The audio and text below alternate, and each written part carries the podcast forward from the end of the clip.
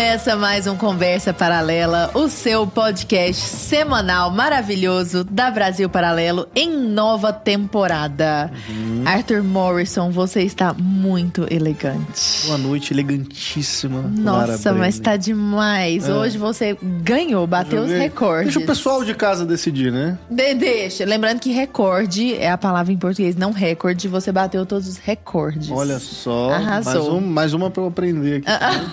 Besta. Meus queridos, estamos aqui hoje para falar com uma personalidade ilustríssima sobre este assunto. Nós vamos comentar que são os anticoncepcionais. Então, mulheres, principalmente as mulheres que são as interessadas diretas, mas homens, atenção que este assunto é fundamental. E nós vamos abordá-lo muito além de, de meros, meros, meros dados. Quais são os anticoncepcionais? Por exemplo, eu sei que vai ser um papo fantástico. E para isso estamos com Felipe Duarte, que é ginecologista e obstetra, especialista em sexualidade humana e em métodos naturais. Bem-vindo. Obrigado, Lara e Arthur. É, eu agradeço muito o convite, né? É um prazer muito grande estar aqui na Brasil Paralelo, no Conversa Paralela, e falando sobre esse assunto que para mim é muito importante, né? E é quase uma missão, assim, né? E às uhum. vezes a gente uhum. pensa até que está colocando meio que o CRM em risco quando vai falar sobre essas coisas, né? Mas depois de algum tempo, alguns anos falando sobre, a gente perde a vergonha, perde o medo, mas tem, tem bastante coisa interessante pra gente Demais. falar. Porque ele é polêmico esse assunto? É, é bastante polêmico, né? E, é curioso como essa área da medicina e especificamente da ginecologia, né? Essa área ela envolve uma, uma questão para além de uma discussão meramente técnica, né? A gente vê quando vai falar de contracepção, de aborto, por exemplo, que são coisas muito ligadas, né? Uhum. A gente vê o quanto isso vai além da questão técnica e, e esse tema é todo permeado de um, um viés ideológico. Ah, sem dúvida. Então a gente ainda tem que lidar com, com isso, nessa apropriação ideológica dessa discussão que deveria ser bastante técnica. E nós vamos falar de toda essa apropriação ideológica. Não nos furtaremos do com bafafá, que a gente quer treta Polêmica. nesse programa. Felipe, mas antes da treta, acho que a gente precisa começar pelo começo, né? Assim, que me perdoe o pleonasmo, para a gente fazer aí uma contextualização a Sim. respeito de quais são os métodos anticoncepcionais disponíveis no mercado. O que, que a gente tem hoje? Pois é, quando a gente fala né, em métodos anticoncepcionais, a gente está falando de uma grande gama de possibilidades, de métodos mesmo, de ferramentas disponíveis para que a gente controle de alguma forma ou elimine em outras formas de contracepção a fertilidade uhum. né, da, da mulher, especificamente. Claro que existem alguns métodos de barreira, né, como o preservativo, que são mais direcionados para o homem, ou a própria vasectomia, mas se a gente está falando de anticoncepcional, todo mundo pensa em pílula, métodos hormonais ou DIU propriamente.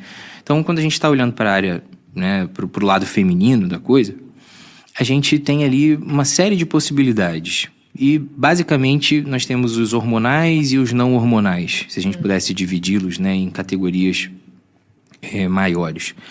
E entre esses não hormonais, a gente tem os métodos de barreira, preservativo, né, o mais comum.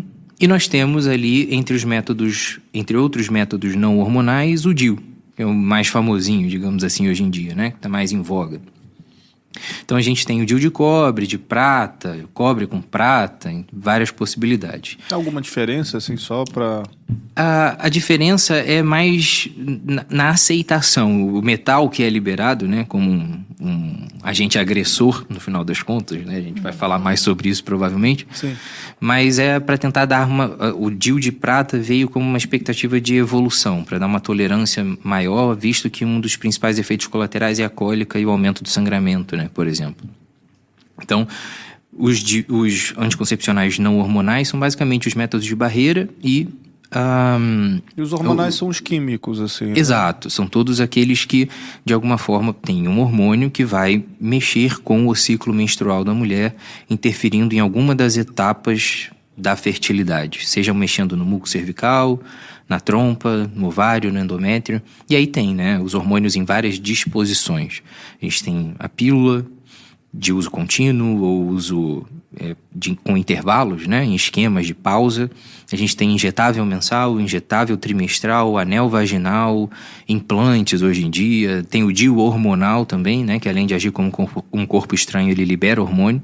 Tem um que parece uma tatuagem, né? Não tem um negócio assim, que é tipo um adesivo, sei lá. Tem um que é de adesivo também, tem um que é implante, né? Nessa região do, do, braço, um implanon. Então, que libera progesterona também. Então, opções não faltam para tentar agradar as mulheres, né? Oh. A, a duras penas, digamos, mas uma gama de opções, cada um com as suas peculiaridades e as suas, os seus efeitos colaterais específicos. E o que, que é a pílula anticoncepcional? Porque estou pensando aqui, eu mesma tomei anticoncepcional desavisadamente em outros tempos, priscas eras de minha vida. Hoje eu jamais na minha vida faria isso, mas eu tomei durante 15 anos. Uhum. Ininterruptos, ininterruptos. E nunca foi uma discussão, Felipe. Uhum. Eu já cheguei lá, eu era, eu tava, estava saindo da adolescência, entrando na minha vida adulta, tá na hora de começar a tomar anticoncepcional, porque a vida sexual já vai começar daqui a pouco, ppp, e pronto. Foi uma coisa assim, não foi discutida, nunca me foi apresentado o que é que poderia acontecer em, decorrência. E imagino que muitas pessoas que estejam ouvindo aqui agora estejam também nesse mesmo patamar, assim, ué, mas acontece alguma coisa? Eu achei que só não, não, não fazia engravidar, né? O que é que a pílula anticoncepcional sacrifica no corpo da mulher em prol dessa não gravidez? Pois é, essa é a questão, né? Você descreveu um cenário que é o mais comum todas as mulheres, em maior ou menor grau, que estão ouvindo aqui, vendo a gente, vão se identificar de alguma forma. Hoje em dia, faz parte da cultura do atendimento ginecológico você propor contracepção como uma uh, aparente uh, qualidade de vida, ganho de qualidade de vida. Né? Então, a adolescente, a jovem, ela chega no, no ginecologista na primeira visita e uma das perguntas é qual é o anticoncepcional que a gente vai fazer. Uhum. Não pergunta se quer, é qual que a gente vai fazer. Eu tô do outro lado, muitas vezes recebendo essas mulheres que não querem, foram quase que coagidas ou humilhadas, ofendidas por não quererem, inclusive, né? Mas isso se tornou muito mais do que uma conduta médica, uma cultura. Uhum. Então, o ginecologista, muitas vezes hoje, quando ele olha para uma pessoa que não quer fazer nenhum método artificial, ele olha com certo preconceito, como se essa mulher fosse ignorante. Uhum. Quando, na verdade, na grande maioria das vezes, o que aconteceu para que essa mulher não queira mais usar anticoncepcional ou nunca comece a usar é que ela, de alguma forma, se informou sobre. Ou seja, exatamente o contrário. Ela viu o outro lado, ou sentiu já na pele, e não quer mais, ouviu alguém próximo que usou e sabe dos efeitos. Eu costumo dizer que são duas coisas muito importantes que a gente precisa pontuar nessa questão. Uhum. A primeira delas é que anticoncepcional não é água com açúcar. A gente não pode ter uma, uma expectativa de que a gente vai usar um hormônio artificial que suprime a produção própria endógena, que a gente chama, né, de hormônios daquela mulher, que não estão ali só com a função de regular a fertilidade. Esse olhar já é um olhar muito reduzido sobre a natureza feminina Vai de achar um monte de outras coisas. Um monte de outras coisas. Esses hormônios, eles não circulam só no ovário, no útero, na trompa, né? Esse hormônio ele circula no corpo e lá ele promove uma série de modificações que tem como uma das funções preparar a mulher para a possibilidade de uma fecundação, de uma gravidez. Mas esse hormônio ele está circulando no corpo inteiro dessa mulher, modulando a função neuronal, função intestinal, o metabolismo dessa mulher como um todo, regulando também o seu comportamento. A gente vai falar um pouco mais sobre esses efeitos colaterais depois Sim. e tem estudos interessantíssimos nessa área do, da pílula e o comportamento. Uhum. No humor que você diz? No humor, tudo, tudo. Né? Basta você olhar uma mulher na menopausa que perdeu esse vigor hormonal e você vê como ela fica. Uhum. Para você entender que aquilo ali não é brincadeira. Uma mulher na gravidez, uma mulher no pós-parto, em tudo, em todos esses momentos ela está passando por movimentações, né? oscilações nesses níveis hormonais e a gente vê a, a, modificação nítida que isso traz no comportamento, na maneira como ela vê a vida, como ela vê o seu parceiro, o seu trabalho, né, o seu futuro, o seu passado. Eu achei que a vida ficou mais viva, mais colorida depois Sim, que eu tirei o anticoncepção. Exatamente. Isso tem um sentido, tem uma uhum. explicação para isso. E a outra coisa que a gente precisa entender, né, que esse, esse hormônio que está sendo suprimido, que é hormônio artificial, não é a mesma coisa do hormônio produzido pelo corpo. Uhum. Aquele hormônio é sintético, ele tenta simular o hormônio que você produz. Mas não é a mesma coisa, tanto que os, os desfechos no corpo são diferentes. as, as, repercussões neuronais em estudos, né, de atividade neuronal mesmo, estudos neurológicos de atividade neuronal ao vivo mostram que o efeito do hormônio normal do ciclo no cérebro é diferente da pílula de estrogênio e progesterona no cérebro. Ainda que seja estrogênio e progesterona parecidos. E a segunda coisa que a gente precisa entender é que pontuar muito nessa questão do, da contracepção, como um grande equívoco na maioria das vezes, é que a gente está acostumado né, a olhar para um indivíduo saudável, a gente pensa o quê? A pressão dele está normal. A frequência cardíaca está normal, a temperatura está normal, a função cognitiva está normal, o sono está funcionando. Uma pessoa que vai perdendo essas funções normais, ela está começando a ser considerada uma pessoa doente. Uhum. A fertilidade deveria ser para a mulher um sinal de saúde como todos os outros. Assim como uma mulher se preocupa em saber da sua frequência cardíaca, sua capacidade pulmonar, a sua capacidade cardíaca, a sua função intestinal, se o hábito intestinal dela é normal, né? Se ela dorme direito, ela deveria saber se ela está ovulando direito, porque isso é um sinal do corpo funcionando bem, porque esse hormônio que atua lá atua em tudo. E aqueles, aquelas alterações de doenças sistêmicas que ela pode ter repercutem também no ciclo. Então, aquilo ali não está no corpo da mulher por acaso. E aquilo não é só uma questão de fertilidade. Né? Então, essa redução da visão do ciclo menstrual como uma questão meramente de preparação para uma gravidez já é uma ignorância em uhum. si.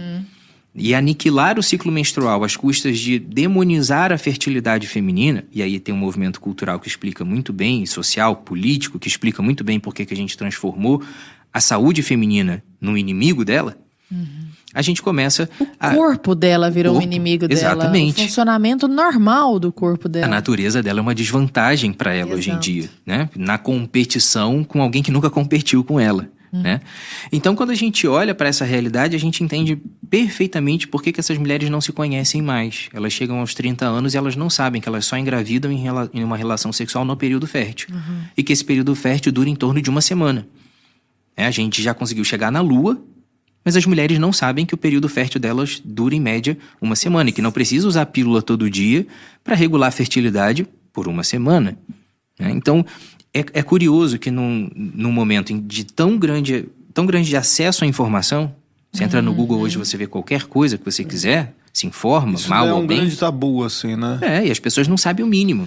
E uma coisa que a Lara comentou, né? E aí puxando, né? Porque a Lara falou da sua formação e aí, né? Tem uma palavrinha que é interessante no final, né? Da, da, da questão da, da tua especialização, que é métodos naturais. E aí a Lara comenta, né? de que ela, pô, ela sempre achou natural, vamos dizer assim, natural na palavra tipo uhum. de comum, assim, comum. sabe? Sim. Era comum, qualquer ginecologista, inclusive hoje em dia, né? Tipo, já chega, receita um anticoncepcional, tu vai tomar aqui a, o teu remédio diário aí, beleza. Todas as meninas passam por isso. Todas as, sabe? Tipo, é, é padrão já. Sim. Então já é uma coisa que pra Lara ela via como natural. Uhum. E é um método artificial. Então, o que seria, né? Como é que as mulheres não têm contato com isso? Por quê que não tem? E quais seriam esses métodos naturais? Sim, é, isso é uma grande questão, é muito curioso, né? Que a gente hoje em dia aprenda tanta coisa, a gente aprende fórmula de Bhaskara na escola, mas a gente não aprende como é que funciona um ciclo menstrual. As meninas não sabem não, isso. Não sabe. Eu recebo todo dia caixinha na minha pergunta na minha caixinha, né? Todos os dias vem uma uma ou outra pergunta assim: "Olha, eu tive relação dois dias antes da menstruação. Eu posso, posso estar grávida?" Isso é um, é um, conhecimento básico. Assim como a gente sai do, do colégio esperando que, né, esperando saber como é que faz uma adição, uma subtração, a gente deveria saber o que é um ciclo menstrual, é. o que é uma fertilidade. Porque a gente não pode olhar para o ciclo menstrual como uma ameaça à vida da mulher, como uma ameaça de gravidez, a sua vida sexual como uma ameaça de DST, é. né? Pura e simplesmente a sua atividade sexual. A sexualidade humana é muito mais do que isso. Uhum. Mas aí você reduz a sexualidade humana à busca pelo prazer e evitar problemas. Aí é, a educação sexual na escola é aprender a usar camisinha para evitar DST e os métodos contraceptivos confiáveis. E aí é, começa essa cultura. Sim. Método natural é o quê? A tabelinha. Você pega uma conta fixa, né, estabelece um período de estimativa de fertilidade e repete aquilo todo mês. Só que ela ciclo... dá um monte errado e o pessoal fala, ih, não, não funciona. funciona. Uhum. Aí você vai falar sobre o método Billings, que é um método dinâmico que avalia o muco cervical e a fertilidade mês a mês. O Creighton. O Creighton também, e o Natural Cycles, hoje que rastreia a temperatura com aplicativo de celular, né, super moderno, é mais, é mais recente do que pílula. E as pessoas acham que método natural é coisa antiquada. Sim, que Não é. faz sentido nenhum. a gente só ouve falar da, da tabelinha. Eu conheço Exato. o método Billings, assim, porque é uma coisa que eu ouvi falar por conta de grupos e tal. Aí você ouve nesse. Em, em pequenos grupos, num nicho, etc e tal. Mas antes eu nunca tinha ouvido falar sobre isso, assim, né? Exato. E são métodos de nada mais, nada menos do que observação de fertilidade de maneira rítmica. A mulher no método Billings e no Creighton, que são similares, ela aprende a se observar diariamente naquilo que ela vê do muco cervical, naquilo que ela sente que aquele muco promove, né, a sensação que ele promove na vulva, e ela nota isso e com regras específicas ela identifica se ela está no período fértil ou Ela não. sabe dizer se ela ovulou ou não. Sabe? E aí, para além de regular a sua fertilidade, ela regula a sua saúde. Né? As minhas pacientes hoje aprendem métodos naturais para monitorizar a eficácia do meu tratamento. Uma paciente chega com síndrome dos ovários policísticos hoje em dia, por exemplo, e eu sei, sem fazer exame, se aquela paciente está ovulando. E eu sei que ela parou de ovular naquele determinado mês. E a paciente já chega para mim falando: doutor, eu não colhi os, os meus exames nesse mês porque eu vi que eu não tinha ovulado, então ia dar alteração. Aí eu Caramba. voltei pra gente repetir os exames no mês que vem, porque nesse mês eu identifiquei o ápice, que é o sinal de ovulação no método, né? No Creighton eles chamam de pico, né? Então, isso é uma ferramenta de observação da natureza. Isso não é uma coisa arcaica, isso não é uma ignorância, pelo contrário, é um, um- um profundo conhecimento e um olhar de admiração pela natureza feminina, pela sua complexidade, pela sua beleza, e é também um movimento de despertar responsabilidade no casal sobre aquilo que está acontecendo. É a interação responsável com aquilo que acontece no corpo. Né? Então, assim, é, um- é uma mudança total de pensamento, voltando para a origem das coisas, né? A fertilidade não é um- uma ameaça para a mulher, é um sinal de saúde. Claro. Se ela deixa de ovular, tem alguma coisa acontecendo. A tireoide dela tá legal? O sono dela tá legal? O metabolismo dela tá direitinho? Resistência à insulina? Como é que tá a flora intestinal dessa mulher? A microbiota, né? A gente chama mais assim. Então, isso é, é um recurso de saúde. Vou te contar uma história para as pessoas que estão me ouvindo, porque você já deve ter ouvido essa história cem mil vezes. Mas às vezes a pessoa que, que está de lá nunca ouviu. Eu usei anticoncepcional 15 anos e aí tirei porque decidi engravidar por mil fatores na, na, na minha vida, que tem a ver fundamentalmente com o processo de conversão. Eu não queria ser mãe de jeito nenhum, tinha pavor, já, já até contei isso aqui. E, e aí eu falei, que isso? Eu tô louca. Graças a Deus eu caí na real em tempo ainda de ter filho. Eu fico pensando se eu tivesse caído na real com 50 anos, sabe? E eu tirei, eu usava o Implanon na época. E fiquei mais ou menos tentando engravidar ali por quase três anos, Felipe. Quase três anos, dois anos e meio mais ou menos. Comecei a fazer o método Creighton. Demorei um tempo para adaptar porque eu não tinha ideia do que, que era meu ciclo. Sim.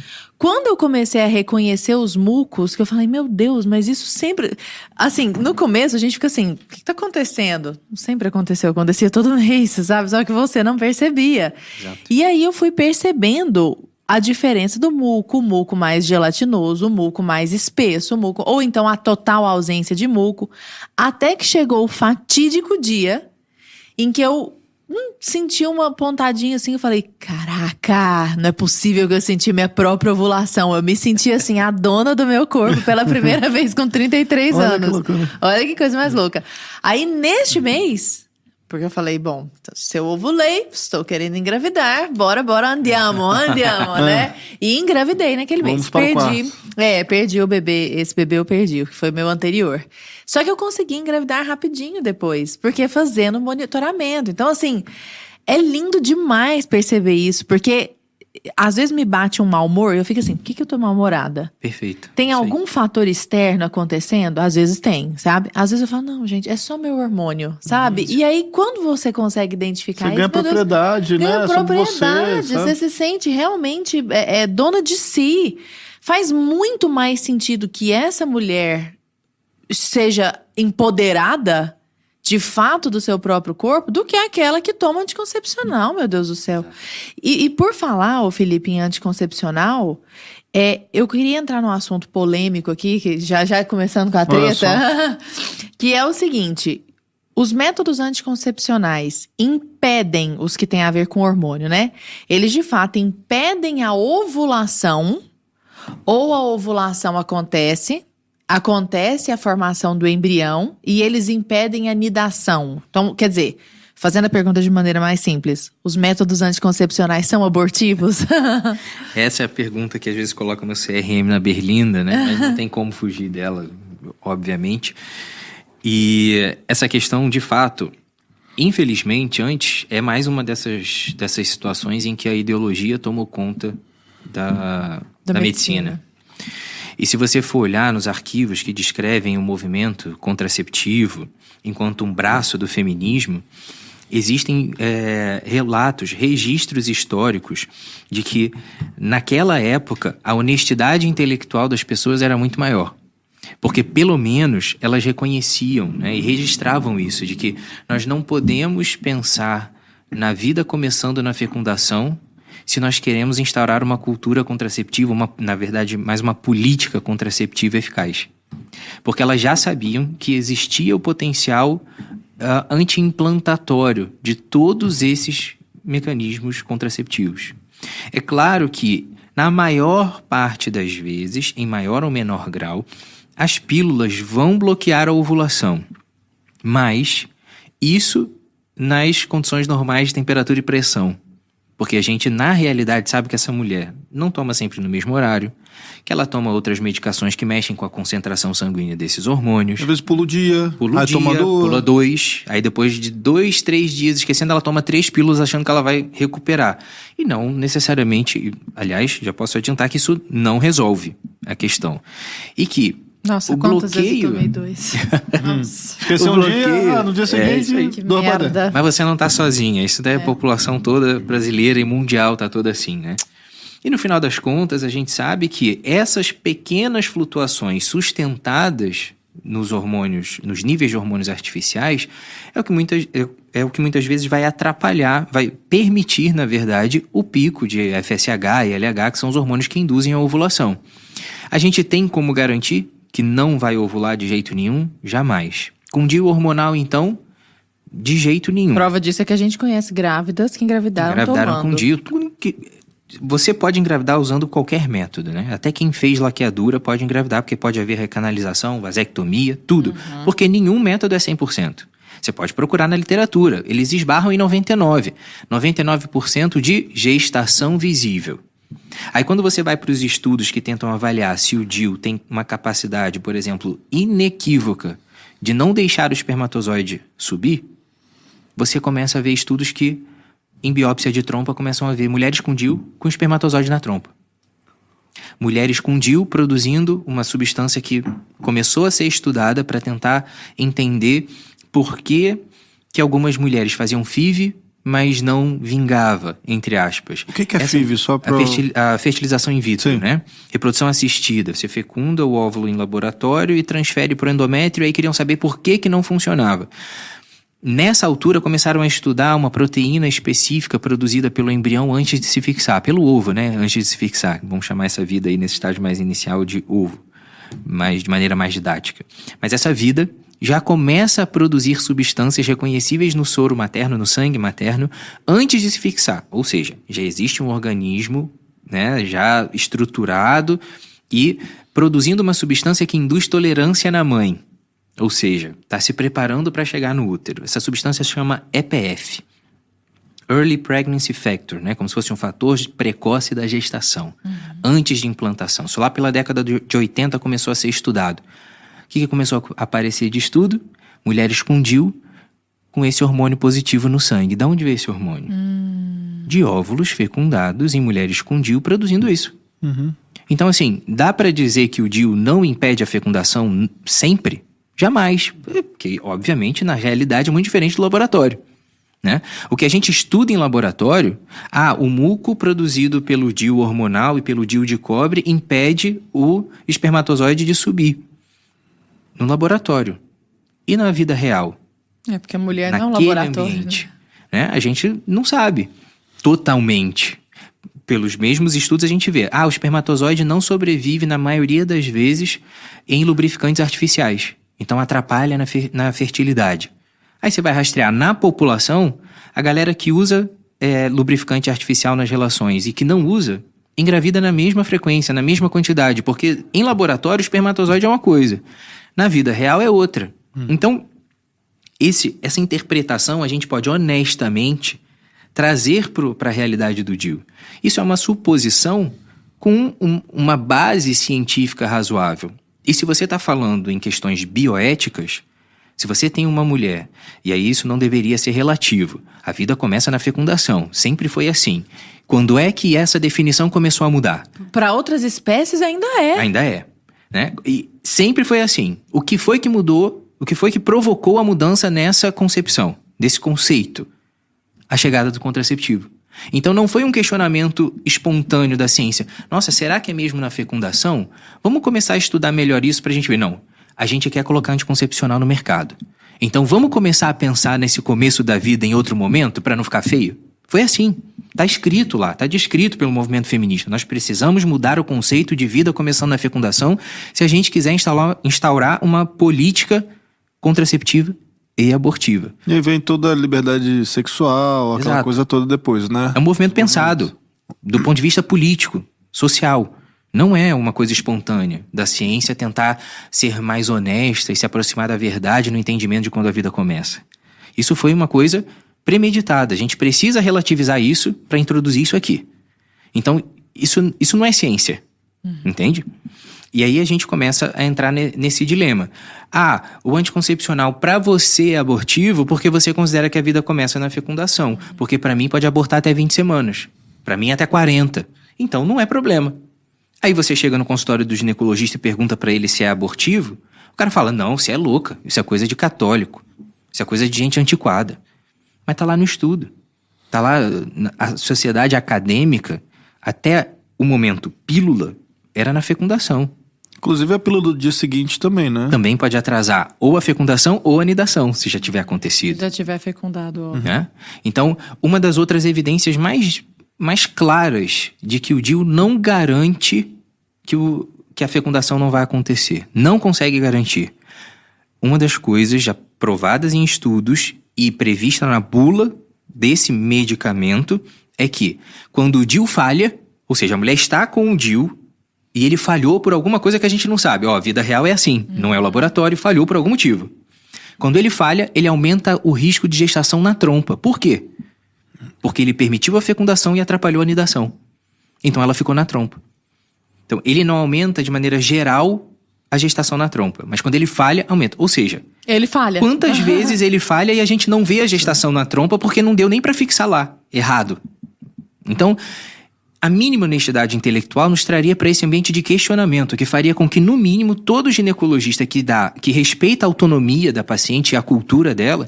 Eu, eu hoje converso com uma paciente né? Eu recebo uma paciente, seja teleconsulta, seja no consultório, presencialmente, uma das primeiras coisas que eu pergunto para ela. Qual, eu, como eu pergunto qual a sua idade, se é casada, se não é, profissão, atividade, qual é a sua religião? Né? Qual é o, o, essa cultura que está, está por trás dessa mulher, os valores que ela tem. Uhum. E ela chega me perguntando isso. E é essa conversa que eu estou tendo com vocês, hoje eu converso com ela. E ela chega à conclusão dela. Agora, eu não posso, como ginecologista, como médico, quebrar essa autonomia e dizer para ela isso é bobeira. Isso não existe. Ah. Ela precisa decidir o que ela vai fazer. É claro que hoje, legalmente falando, uma mulher pode chegar na farmácia e comprar um anticoncepcional. Sim. O que ela não pode é comprar sem saber aquilo que ela está fazendo. Ah, mas ela pode chegar no seu consultório, né? Sabemos da, sabendo da sua posição, né, Sim. de fé e tal, ela pode chegar no seu consultório e falar, ah, doutor, eu só quero um anticoncepcional mesmo e tal. Você chega e você. Tudo bem, você tem os métodos naturais uhum. que você né, é, é, é, defende, claro, né?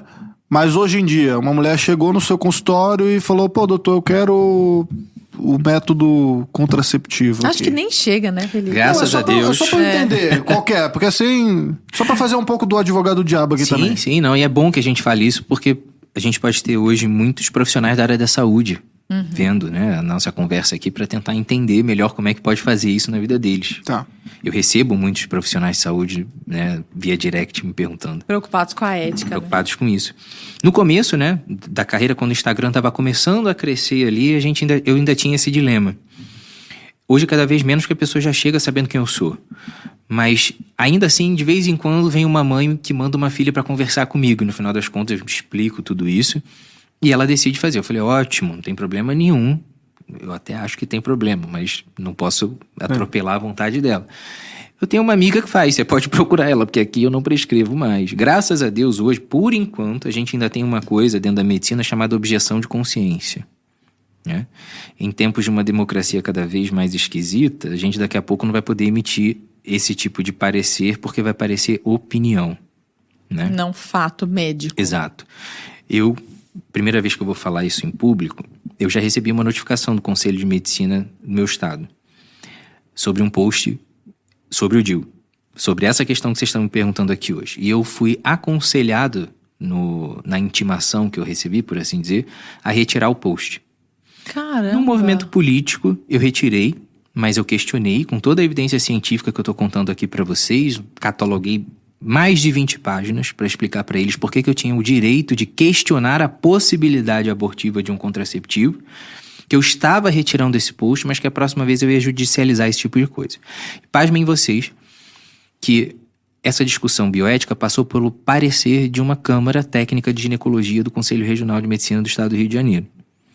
E ali, é, o parecer dado a meu respeito era de que a minha opinião parecia ser uma mera crença antiquada minha. Meu Deus do Mesmo céu. mandando isso tudo para eles. E que eu, se eu fosse falar dos anticoncepcionais na minha página, eu deveria me ater aos efeitos colaterais e não essa que, essas questões bioéticas. Sabe quem foi que assinou o parecer como chefe dessa Câmara Técnica? Ah. Um médico que é dono de uma empresa posso chamar de empresa, de reprodução assistida. Ah. Hum. Esse é o caldo ético de interesses ali. dentro do qual a pessoa não se declarou minimamente impedida de deliberar sobre esse fato, porque obviamente essa questão se a vida começa ou não na fecundação afeta diretamente o trabalho e o dinheiro que ele recebe. Óbvio. E você está atrapalhando ali, Eu, né? De certa forma, eu acho que não era nenhuma perseguição pessoal, mas minimamente se a gente vai ter uma discussão honesta sobre isso, Sim. uma pessoa que está numa posição de mandar em mim ou regular o meu trabalho deveria ter o mínimo, a mínima responsabilidade ética de se sentir minimamente tendenciosa, né, Sim. em defender um determinado ponto de vista. E você estava comentando a respeito do DIL, é, tem uma história também, né, que aconteceu nos Estados Unidos, do DIL permanente, né? Que fizeram, acho que um DIL. Isso eu ouvi, tá? Então.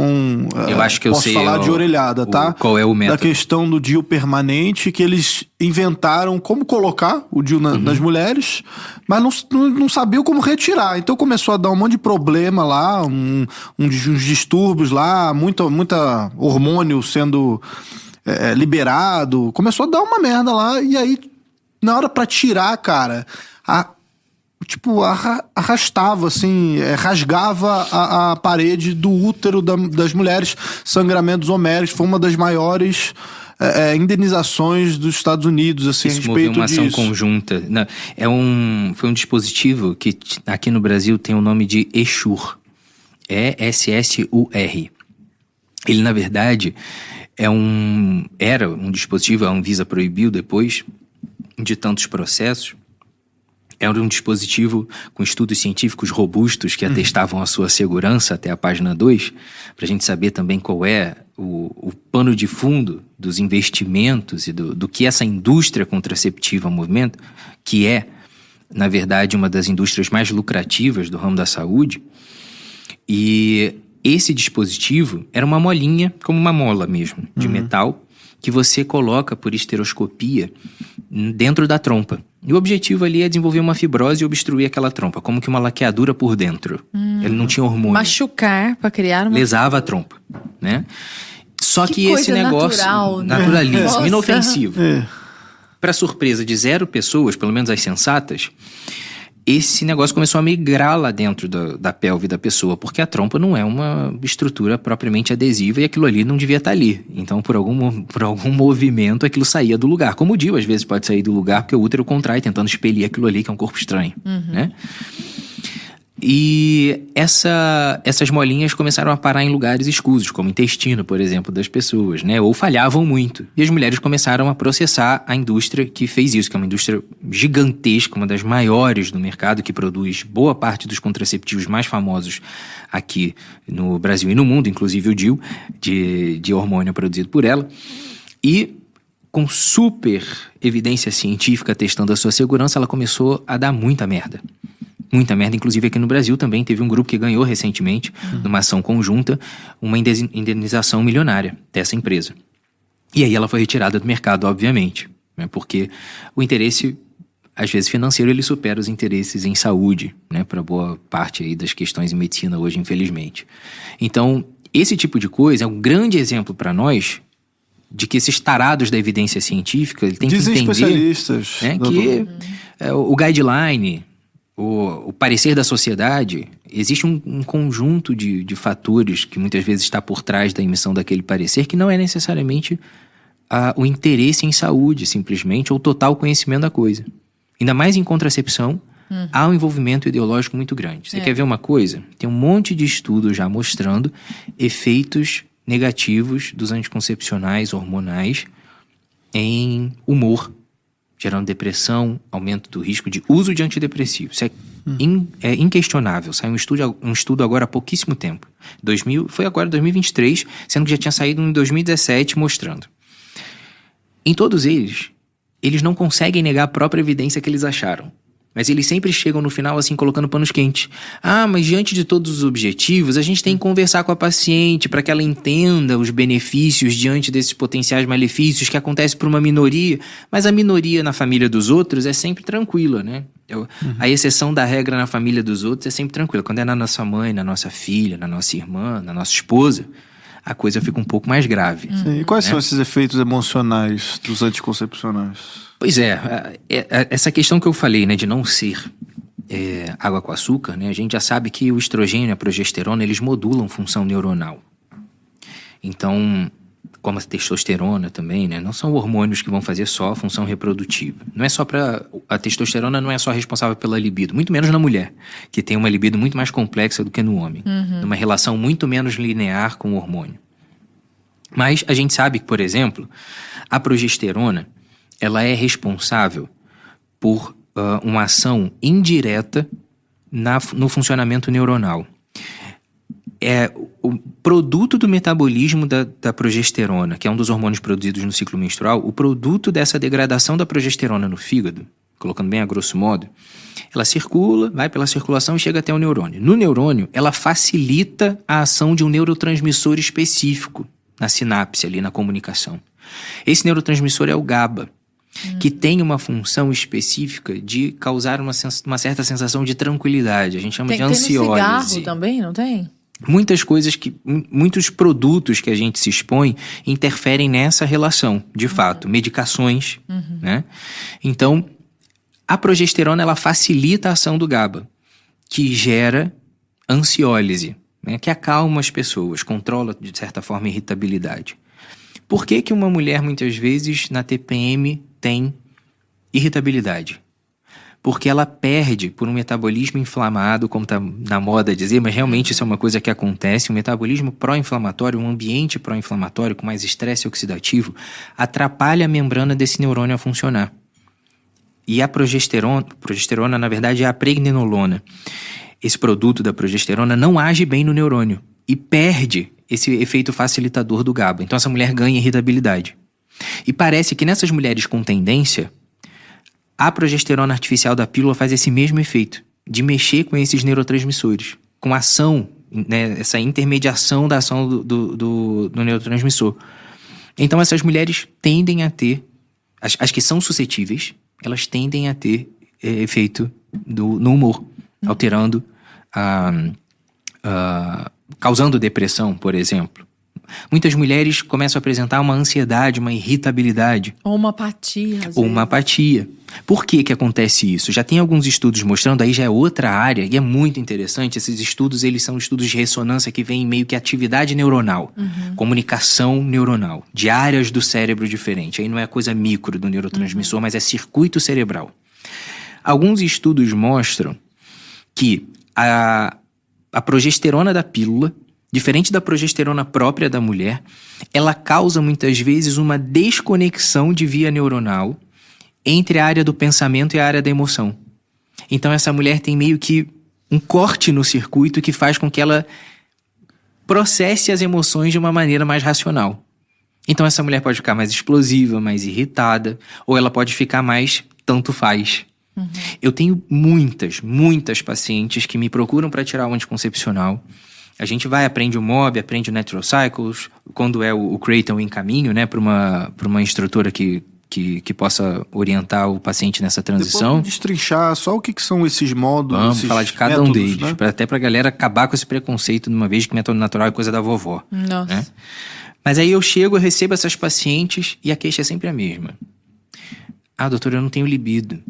Eu só tenho relação com meu marido porque eu sei que é importante para ele. Isso é um horror, a gente pensar num casamento que funciona há 10 anos assim. Eu não tô falando de gente recém-casada, não.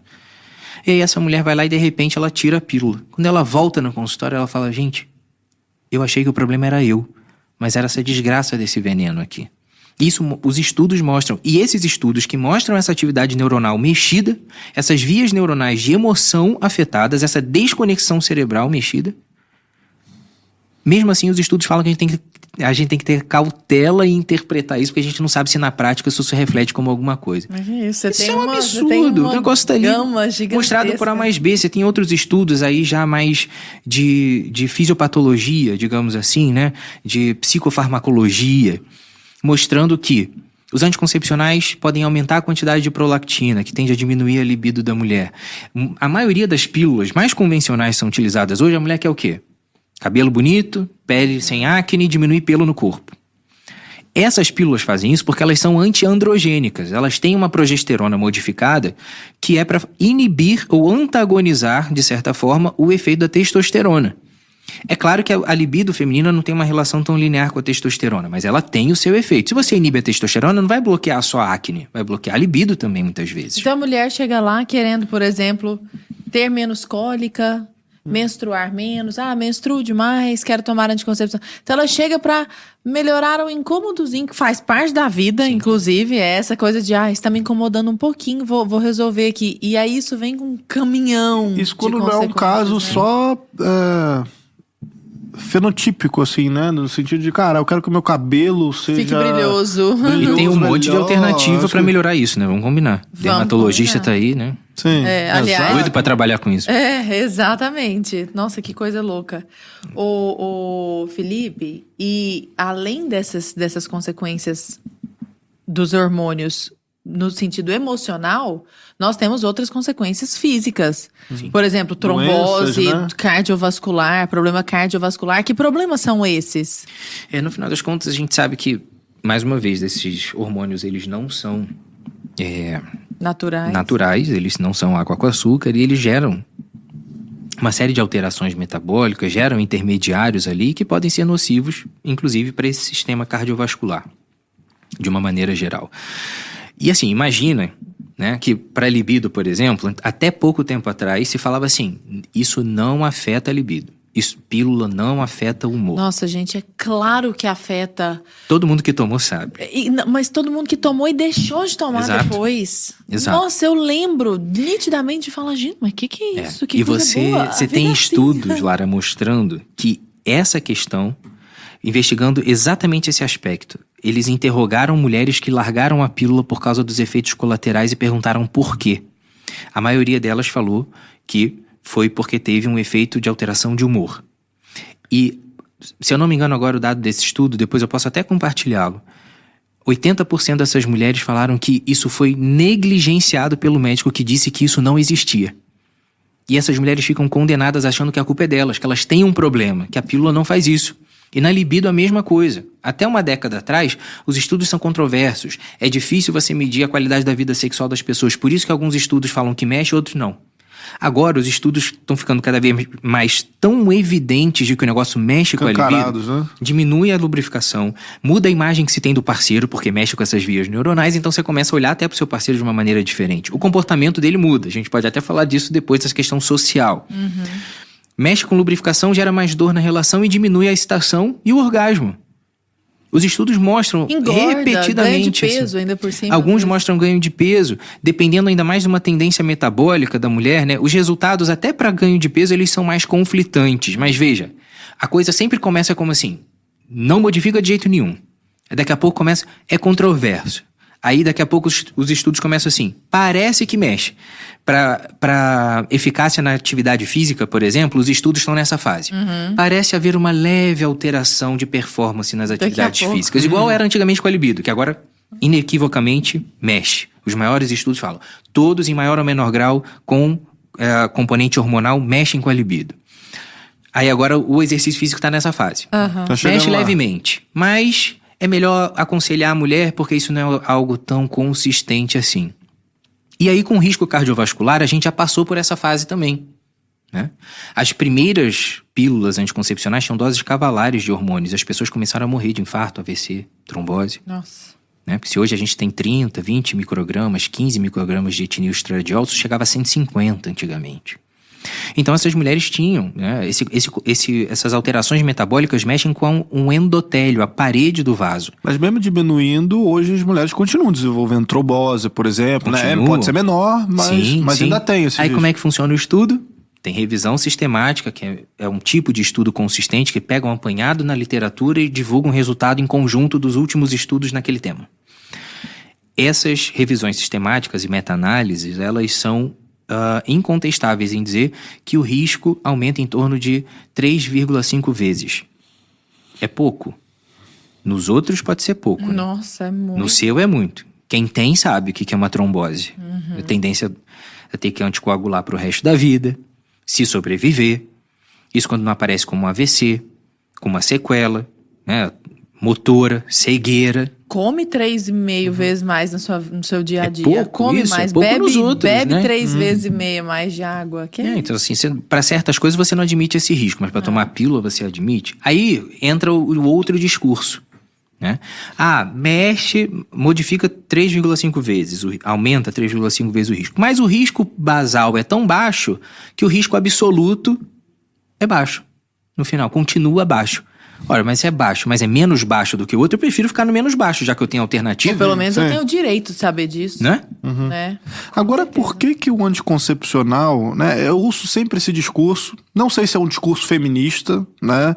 É, eu digo que talvez seja um discurso feminino, assim, que é, eu ouvi já de, de muitas mulheres usando esse discurso que é, cara, por que que o anticoncepcional então ele foca na esterilização da mulher e não da do homem. Se é o homem que tem a bala ali de, de prata, é como se, tipo, o, o argumento, eu não vou precisar a frase, mas é tipo assim, cara, em vez de você, tipo, impedir a bala de sair do revólver do cara, você bota um colete na mulher e ela toma a bala, mas ela tá de colete, entendeu? Por que que não é o contrário, assim? Por que que então não foca no, no homem nesse sentido, assim, né? Que estamos falando de, de anticoncepcional. Sim. Por que, que então não, não parte do homem, já que ele que tem o líquido seminal, aquela coisa toda, e a possibilidade de engravidar a mulher? Isso é, é realmente é uma jogada, né? Política e social que aconteceu e que fez. Isso foi o tiro que saiu pela culatra, né? O negócio parecia empoderamento, mas tornou a mulher refém. De usar. Totalmente refém. né? Há pouco tempo saiu uma campanha de uma, uma campanha publicitária mesmo de uma das grandes indústrias contraceptivas no mercado e ela teve a audácia de colocar, fazer uma campanha com atrizes famosas dizendo que liberdade vem de dentro. Ele de dentro da onde? Se o negócio está saindo de fora de você, você tem que ir na farmácia comprar um negócio, botar pra dentro. A liberdade vem de dentro da onde? Não é você que produz? Não é, não é né? você que escolhe. É alguém que está te dando uma liberdade, condicionando a sua liberdade a ter que comprar aquilo ali todo mês. E aí você começa a, a construir uma série de preconceitos e ignorâncias dentro da sua cabeça, que você acha que vai engravidar em qualquer relação sexual, que é, ter cólica é normal, que ter um ciclo irregular é normal e que para tudo isso a pílula funciona. Porque, ah, não, eu, eu quando eu, eu recebo paciente assim o tempo todo. Eu, quando tomava anticoncepcional, eu menstruava todo mês. Minha filha, não existe isso. Sabe por que, que a pílula tem pausa? Por dois motivos. A pílula tem pausa, primeiro, para evitar sangramento de escape, que a gente chama, que é um sangramento por atrofia do endométrio. E o segundo, ele foi introduzido com pausa para fingir que menstrua. Era um elemento cultural de inserção na sociedade, para ser mais bem aceito. Para a mulher achar que ela estava menstruando. Caramba. Porque ele pode muito bem ser tomado sem pausa. e mesmo com escape, não quer dizer que ele está perdendo eficácia. Não é um problema. Só que para a mulher aceitar melhor e ela pensar que ela estava menstruando, puseram com pausa. Não, não é possível. Então você olha para um negócio desse, você pensa assim: que liberdade é essa que vem de dentro, que se baseia na sua ignorância e no seu medo, para colocar um negócio goela abaixo, te expondo a efeitos colaterais desnecessários se você tem alternativas mais saudáveis, né? E aí você vê um, um slogan desse, é uma coisa assim, para mim soa como uma piada, um deboche. De mau gosto, né? né? Exato. E o que. Não, pode completar. Nada, e, e a questão é que, para além disso, a responsabilidade hoje é toda da mulher. Você olha que até nos casais mais bem intencionados, mesmo que não usam anticoncepcional, estão usando qualquer coisa para não engravidar agora. Quando a mulher descobre uma gravidez, muitas vezes ela olha para aquilo e fala: Meu Deus, como é que eu vou contar pro meu marido? Fala, olha, não, tem novidade nenhuma. Vocês não tiveram relação, não era ele que estava lá? Se não foi com o vizinho, não tem o que explicar. Fala, olha, lembra aquela semana, pois há é, duas semanas deu atrás, frutos. três semanas atrás? Tô grávida. Não tem espanto pra contar isso. Mas mesmo, mesmo para essa galera que entende né, a natureza da gestação, tem aquele medo de contar pro marido uma coisa que ele fez junto. Porque a gente parou de dividir responsabilidade. Os efeitos colaterais principais do anticoncepcional, eles não estão no corpo.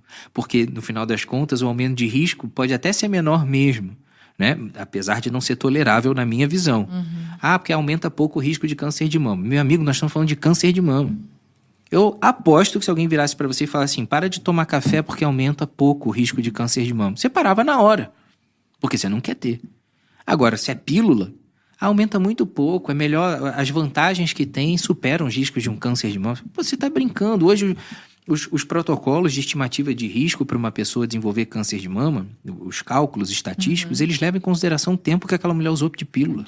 Não, e outra coisa, é câncer de mama, é trombose, é, é problema de ansiedade, problema de depressão, doença cardiovascular, problema de ganho de peso, esse meio controverso, malefícios na vida sexual, queda de libido, tá, tudo é só um pouquinho a chance, mas na hora que você soma tudo, a chance de dar algum problema é enorme, né? Exatamente. Agora, ô, ô, Felipe, você sabe o que, que me deixa mais, assim, incrédula? Como profissional da medicina, Ele corrobora, né? ele corrobora e ele é treinado pra debochar disso. Total. Ele é treinado pra achar o seu discurso estúpido. Na hora que você fala que é abortivo, ele fala, nossa, isso é coisa de médico católico, né? Exato. Ou então, por exemplo, é, falar que, que você ensina sua paciente a fazer método natural, você é anacrônico, você é ultrapassado. Idade média. Só que ele tem todos, todas as, todos os dados, ele tem todo o conhecimento médico, ele só não para pra pensar naquilo. Porque se ele parar pra pensar naquilo, ele vai falar, "É, rapaz, eu acho que não é assim mesmo, não. Exato. Não tem escapatória, tem? Exato. Isso é uma questão de honestidade intelectual, mas hoje até a própria estrutura né, do, da sociedade acadêmica, de uma maneira geral, ela foi apropriada pela indústria contraceptiva. Você vai nos congressos de ginecologia hoje em dia, os maiores patrocinadores são todos da indústria farmacêutica de contraceptivos. Como é que você vai esperar que saia daquele meio um Algo estudo falando que o contrário. anticoncepcional faz mal? Sim. Qualquer um, todo patrocinador master, diamante, ouro, prata, rubi, latão, é da indústria farmacêutica mais cara para mais barata. Mas são todos, eles estão ali em todos os lugares. Os representantes farmacêuticos das indústrias contraceptivas visitam os consultórios dos médicos no Brasil inteiro todas as semanas, levando uma amostra, amostra leva brinde. E quando chega a hora do congresso, aqueles médicos que mais prescrevem ganham gentilmente a passagem e a hospedagem e um jantarzinho comemorativo durante o congresso. Agora, o antiético sou eu, que está falando do DIL na minha página. O antiético, o charlatão, sou eu que fala de um método ultrapassado que não funciona. Agora, o DIL é contemporâneo do MOB. Os estudos do Billing são contemporâneos aos estudos do DIL, de hormônio. Então, já que estamos falando de agora exemplos métodos naturais, o que seriam esses métodos? Vamos contextualizar para o pessoal de casa que está aqui nos acompanhando, Boa, inclusive, ó, Não, pessoal. Mas rap- rapidão, só concluindo o raciocínio dele, se os dois são contemporâneos, por que, que um evoluiu e o outro não? É porque um custa nada e o outro tem um. Não, para o pessoal de casa, inclusive, já quero aproveitar para você está gostando desse papo? Claro que você está gostando. Clica no curtir, comenta aí, o pessoal tá no chat aí. Sigam o Felipe falando, Duarte. sigam o Felipe também. Depois a gente fala das redes sociais, etc. Tudo, todo esse trabalho que ele vem divulgando aí, é, esse belíssimo trabalho, né? De tirar, de fato, esse véu, descortinar né, esse, esse, nessa narrativa que foi Uhum. imposta aí, né? E não deixem de assinar a, Brasil, Brasil Paralelo, né? Para poder. Essas conversas aqui que a gente tem semanal, a gente continua fazendo, né, Lara? Isso aí, isso aí. E aí, vamos então, doutor, para métodos naturais, tá? Então a gente tem o Billings e tem esses outros que eu nem me, me ouso pronunciar o nome que eu não sei falar. Diga lá, o que, que é cada um, como é que faz, dá, dá para fazer, qualquer mulher pode fazer. Ele tem, é? ele tem um curso disso, né? Tem alguns cursos sobre método natural. Lá na, na minha página a gente tem a oportunidade das, das interessadas se inscreverem para participar, com toda a assistência necessária, inclusive, porque exige um acompanhamento. Esse é o único requisito necessário, mas depois que aquela mulher aprende, vai para a vida inteira. Ninguém rouba esse conhecimento dela mais, né? Mas os métodos naturais, na verdade, é curioso. Vou começar contando uma história interessante de que aquilo que a gente acha que é muito difícil, a gente já vê em civilizações antigas, milenares, na África, por exemplo, quando a gente vai pesquisar no passado, alguns povos na África, muito antigamente, milhares de anos atrás, e se, se viu que naquele, naqueles rituais de apresentação das meninas que começavam a menstruar, uma, da, uma das partes desses rituais era ensinar para as meninas sinais de fertilidade no corpo. E a gente acha que a gente está evoluindo, tirando isso, que era um conhecimento ancestral, e que agora a gente faz questão de destruir, né? atropelar com a pílula.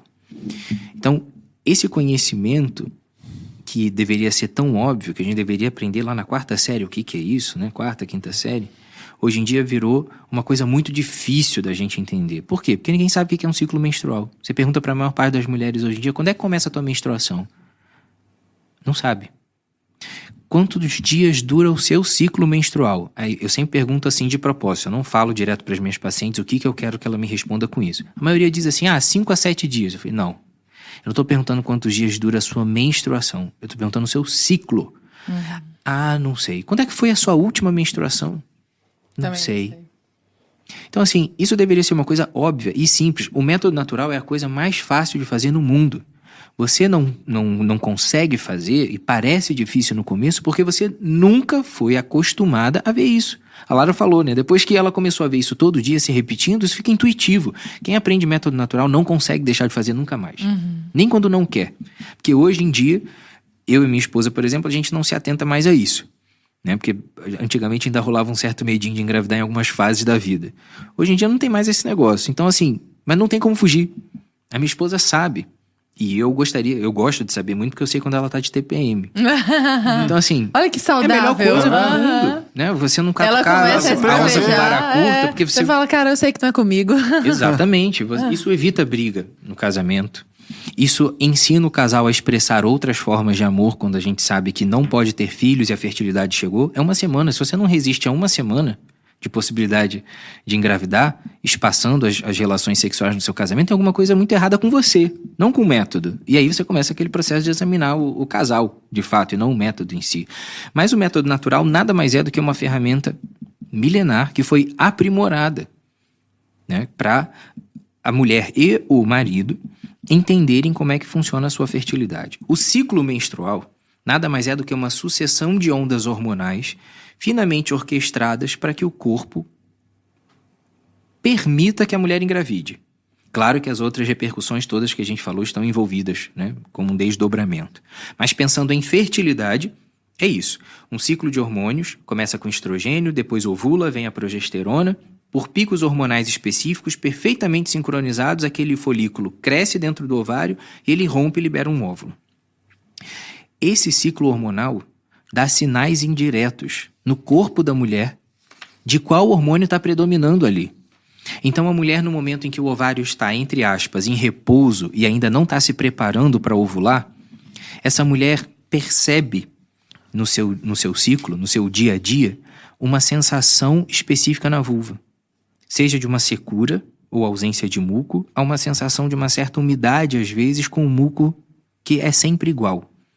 A partir de um determinado momento, quando o ovário começa a ser ativado para recrutar folículos para ovular, o colo do útero, que é aquele lugar onde a mulher colhe o preventivo, que ela pega aquele muco uhum. e bota na lâmina, aquilo ali é o muco que ela vê do lado de fora. E esse muco é como um portão de entrada para o espermatozoide subir ou não. Então, o corpo que começou a subir o estrogênio, o ovário que começou a produzir o estrogênio, com a finalidade de liberar o óvulo, ele já espertamente muda o portão de entrada, muda o colo do útero e muda o muco que ele produz.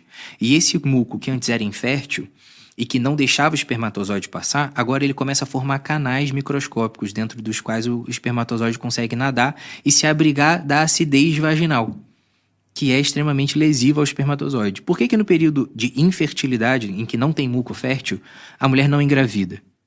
Porque o espermatozoide, primeiro que não tem o óvulo vivo lá na trompa esperando, e segundo que o espermatozoide que não consegue entrar nesse muco, que está fechado, com os canais fechados, ele está exposto à acidez vaginal e ele morre em minutos a horas. Então tem muita gente que me pergunta assim: ah, e se eu tiver uma relação sexual hoje com meu muco infértil e amanhã eu começar a ter muco fértil? Ele, o espermatozoide já morreu. Uhum. Horas depois daquela relação, ele não vai durar até o começo do dia seguinte, se vier uma fertilidade. Diferente disso, quando o estrogênio sobe e, você, e, a mulher percebe, quando ela é ensinada, ela percebe que o muco mudou e a sensação mudou, quando há essa mudança, o espermatozoide já sobrevive ali por até cinco dias o que significa que a relação no começo do período fértil pode gerar uma gravidez até cinco dias depois. Então, se ela percebe o ponto de mudança e o último dia de sensação de fertilidade, dentro de uma escala de progressão, porque o, esperma, o, o estrogênio vai subindo, o muco vai ficando cada vez mais lubrificante, até um dia ápice, que a gente chama. Se ela percebe esse ponto de mudança até o último dia de sensação de fertilidade, ela consegue entender que esse dia aqui, para 80% das mulheres, isso por estudos laboratoriais já se viu, que o dia ápice ele guarda uma cronologia de ser o dia da ovulação para 80% das mulheres. Quem não ovula no dia ápice, ovula nos dois dias seguintes, e o óvulo tem 24 horas de vida. Com esse conceito simples, básico, a gente já consegue entender que do, do momento em que o muco muda até três dias depois do dia ápice é o período que essa mulher pode engravidar. Fora disso, não tem óvulo vivo e nem espermatozoide vivo podendo se encontrar. O que significa que se ela pratica abstinência periódica nesse período, o casal pratica, não há possibilidade de gravidez. Há quanto? Zero. Zero. Resta a gente passar por um processo de instrução para reconhecer isso, através da metodologia do Billings ou do Creighton. É simples. Esse processo de instrução dura algumas horas de aula, 15 dias de anotação no gráfico, uma correção pelo instrutor e essa mulher está livre para praticar esse método para o resto da vida. Dá para fazer na próximo da menopausa? Dá. Dá para fazer nos primeiros anos de menstruação de uma jovem? Dá. Dá para fazer na amamentação? Dá. Não muda. Dá para fazer com quem tem síndrome dos ovários policísticos? Dá. Por quê? Quando a fertilidade, quando a ovulação some, a fertilidade some. As sensações e as regras do método não mudam. O que muda é a dinâmica da mulher. Ela percebe e ela muda a prática dela de acordo com o período Mas essas regras que tá. você está comentando vale para todos esses métodos? Ou isso é o Billings, por exemplo? Só para a gente categorizar qual que é essa a diferença. diferença é, pequena, é, muito é, sutil. É muito sutil. É como, como faz a anotação. Entendi. Um tem, cola um adesivinho, outro... É, uhum. só que os conceitos de vida do espermatozoide, vida do óvulo, muco, etc. são Não, iguais. Sim. É o que muda é a didática. Entendi. Sabe? Então, Todos eles funcionam. Igual, tem eficácia igual. Eficácia igual. E essa eficácia, ela aumenta quanto mais o casal cumpre as regras, chegando a 99% em alguns estudos. 99% Ou seja, é a eficácia ele não do é menos eficaz do que exato do que outros métodos. Do, assim, qual é a eficácia da camisinha? 87%. Qual Nossa, a eficácia? 87, eu achei que era mais. Qual a eficácia da pílula no uso real? 93. Nos CNTP. Estudos, é, nos estudos uh, de método natural, do Billings especificamente, isso pode variar muito de acordo com a, o rigor com que se trabalha. Sabe qual foi a, a população que atingiu 99% de eficácia do MOB? Hum. Isso foi nos anos 90. Que inclusive atualizou a eficácia do MOB e viu a mesma coisa foi com a população chinesa na época de política de controle de natalidade, porque a galera tinha medo do que poderia acontecer se engravidasse. Então, tava em dia. Então a galera foi na manha, lá na China, e testou com aqueles casais, porque falou assim: essa galera vai ser disciplinada. E o índice, a eficácia do método foi lá em cima. Então, é uma coisa que é muito intuitiva. Se você usar direitinho, vai, funciona. Né? E o Natural Cycles, por exemplo, é um aplicativo de celular que você assina esse você assina no cartão de crédito. Você compra o termômetro da marca pelo próprio aplicativo. A empresa que é dona da, da tecnologia manda o termômetro para sua casa, vem dos Estados Unidos. Demora, sei lá, 15 a 20 dias para chegar. E eles têm um modelo estatístico, preditivo. Eles rastrearam 180 mil ciclos de 15 mil mulheres e viram que esses mesmos hormônios que mexem com o muco, eles mexem com a temperatura da mulher. Ajustam o termostato dela. Então, essa mulher, quando ela não está ovulando, antes dela ovular, ela tem uma curva de temperatura. E depois que ela ovula, ele muda. E isso é previsível e é igual para todas as mulheres. Não é que toda mulher tem a mesma temperatura, mas o ritmo é igual. Sim. O que significa. A mudança, né? Exato. Se você desenvolve um modelo preditivo, com a temperatura do começo do ciclo, o... a inteligência artificial do negócio já te diz que dia que você deve ovular, quando a temperatura sobe por efeito da progesterona, que só existe depois que ovula, ele confirma a ovulação e te diz que você deve menstruar no dia tal. E o bicho acerta. Qual é a eficácia? 93 a 98%. Qual é a eficácia da pílula? 93 a 98%. Não tem motivo. Só que sem desenvolver trombose, sem zero riscos cardíacos. Mas tem um problema. Sem dar dinheiro para a indústria Sem dar dinheiro. Chatielen. É. E não patrocina ninguém, né? Que não patrocina. Ô, Felipe, você falou, você falou de, de ovário policístico. Eu tô até querendo mudar para um assunto mais sociológico, mas esse ponto é importantíssimo, porque eu acho que muitas mulheres têm dúvida. Faz sentido tomar anticoncepcional para combater ovário policístico? A gente pode extrapolar essa pergunta para todas as doenças ginecológicas no final das contas. É, inadmissível que a gente resuma o tratamento de síndromes ginecológicas hoje à luz da, da visão tão complexa que a gente já tem na fisiopatologia, no desenvolvimento da doença, em todos esses, todas essas condições Vamos botar só a endometriose no mesmo balaio ali para a gente explicar bem, porque são as principais. Uhum. Hoje a gente sabe que a endometriose, por exemplo, ela está associada a alterações da microbiota intestinal que regulam o metabolismo do hormônio, o metabolismo inflamatório, os processos inflamatórios do corpo. Existem mecanismos genéticos e epigenéticos, desde aquilo que a mulher dorme até aquilo que ela come, atividade que que é física. Epigenético, desculpa a ignorância. Epigenética é a modulação da função genética por fatores externos. Ah, então você é como você ligando e desligando genes que você tem. Hum. Então é, é algo muito interessante que até bem pouco tempo não se falava. Então é a tendência genética influenciada pelo meio. Entendi. Então a gente sabe que o tecido de endometriose, as células de endometriose, que é o endométrio fora do lugar, que sangra, inflama, causa infertilidade, dor e tudo mais, esses nichos, esses lugares de endometriose na pelve, eles têm fatores imunológicos associados, genéticos e epigenéticos, influência do intestino. Como é que você acha? Esses tecidos, né, essas células da endometriose, têm resistência a efeito dos hormônios do ciclo. Então é como se essas células começassem a crescer sozinhas e perdessem a capacidade de entender que o ciclo acabou para ela morrer. Uhum. Ela desenvolve vários mecanismos de fuga dos eventos dos, do, do sistema imunológico, dos mecanismos genéticos de morte programada, resistência ao hormônio, aumento da atividade inflamatória, proliferação sozinha. É muita inocência ou é muita preguiça uhum. você achar que você vai tratar a endometriose só com hormônio. Como se fosse uma pílula mágica, né? E muitas mulheres perdem os sintomas porque param de menstruar. Mas a doença continua ali, com todos esses mecanismos de autossuficiência acontecendo, pior, em silêncio.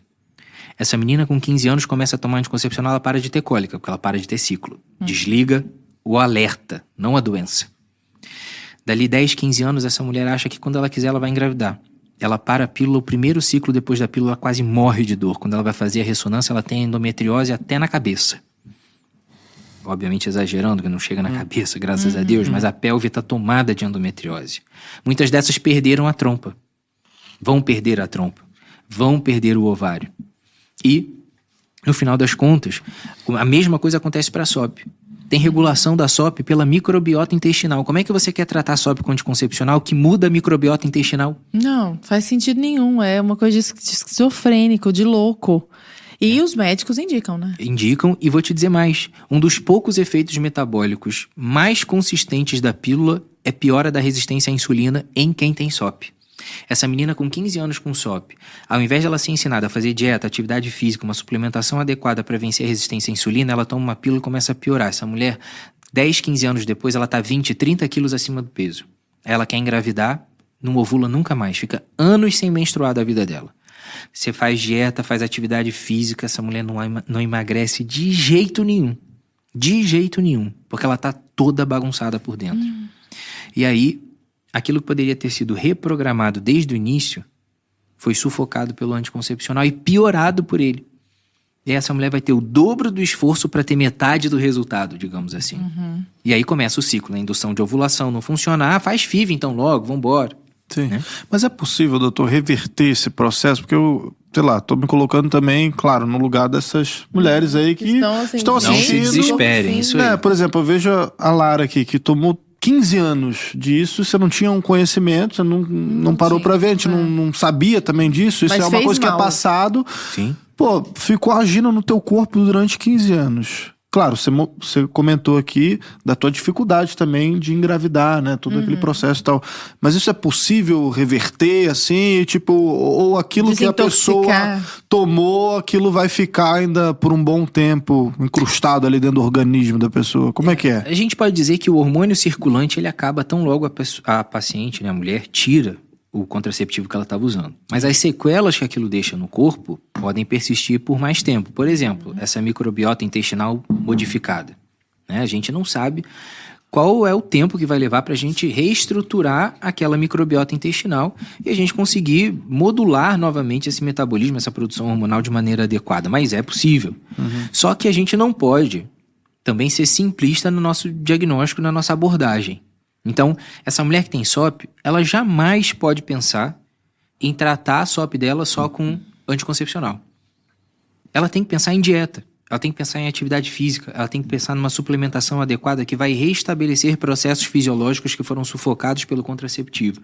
E aí, é aquela coisa. As pessoas estão acostumadas a tomar uma pílula mágica que em um mês acabam com sintomas. Agora ela vai ter que se acostumar com uma realidade de tratar três a seis meses para começar a ver uma modificação de qualidade de vida.